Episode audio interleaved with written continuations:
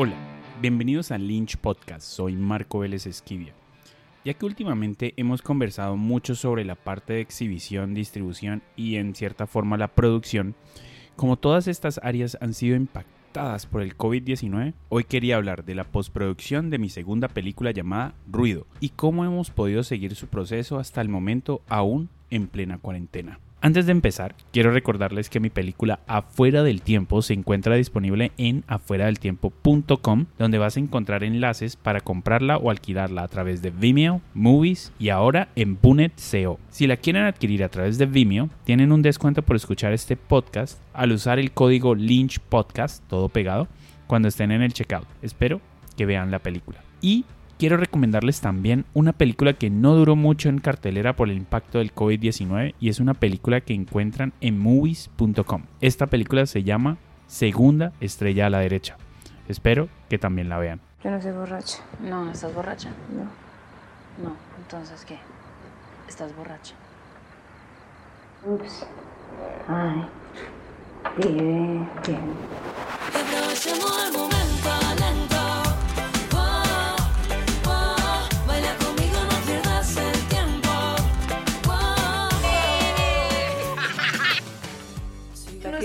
Van a ser hermosos. Que entres a mi club. Ella cree que quiere que yo quede embarazada ya. mientras no estás. Dejé mi trabajo. Porque ahora voy a ser youtuber.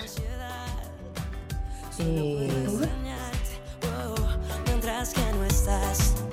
¿Quieres que me vayas? Que me voy. No, que si nos hubiera conocido ahora no serían mis amigas malparidas. Siempre es culpa de tu puta inmadurez.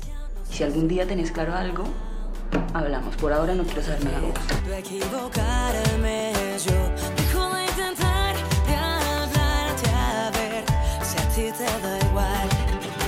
Los bisexuales, nos tiremos al agua. Lo digo. Ay, por favor. Eso existe, ¿qué es eso? O una cosa o la otra. Ay, a ver, no ay, flexibilidad un poquito, no obtusa. Flexibilidad, obtusa.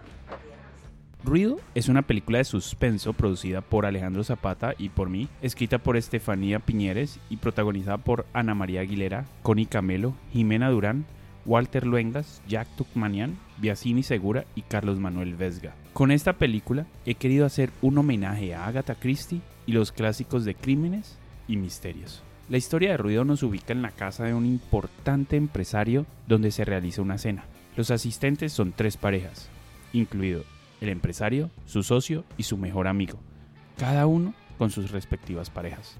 Ocurrido lo inesperado, el asesinato del empresario, los otros cinco asistentes quedan como los asesinos sospechosos, con aparentes motivaciones para ser hallados culpables.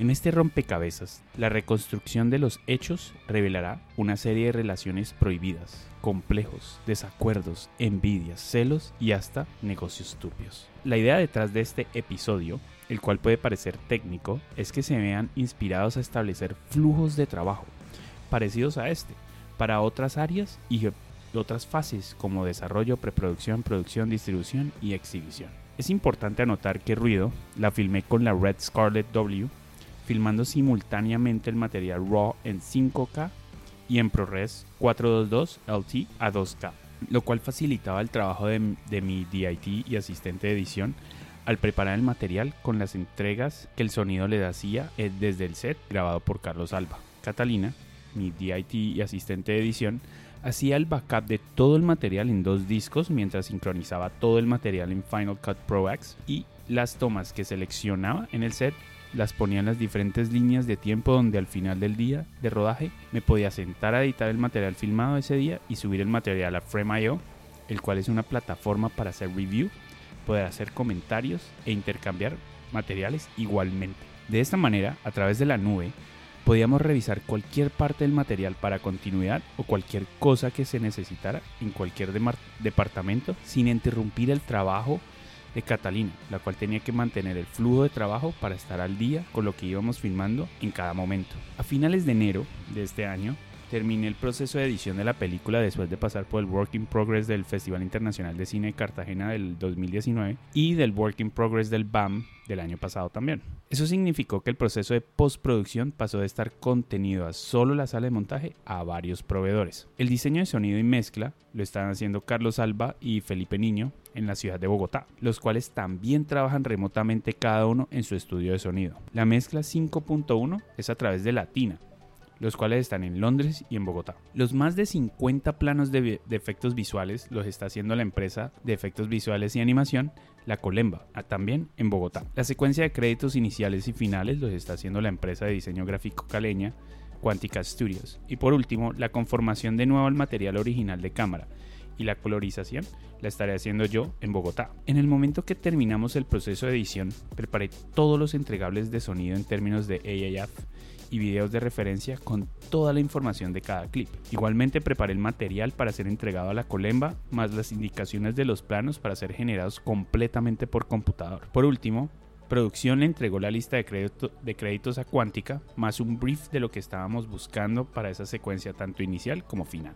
Para marzo, todos los procesos iban bien adelantados y veníamos trabajando usando Frame.io para hacer un review, para hacer review de los materiales con entregas finales de los créditos y, de los créditos siendo enviados a través de Google Drive. En ese momento el proceso de colorización se tuvo que detener porque anticipando, anticipando lo que se venía, viajé a Cali para estar con mi familia y seguir el proceso de review de diseño de sonido y efectos visuales desde aquí. Carlos y Felipe pudieron seguir trabajando remotamente sin grandes problemas, mientras que la Tuvo que separar su equipo a sus casas para seguir trabajando en el proyecto remotamente. Para poder trabajar de esta manera, el equipo de sonido tenía todo el material original de sonido, los videos de referencia y los AF generados desde edición para trabajar localmente en sus discos duros y subir a la carpeta del proyecto en Frame.io las diferentes versiones del diseño de sonido y tanto Alejandro como yo pudimos hacer comentarios precisos y poder tener discusiones a distancia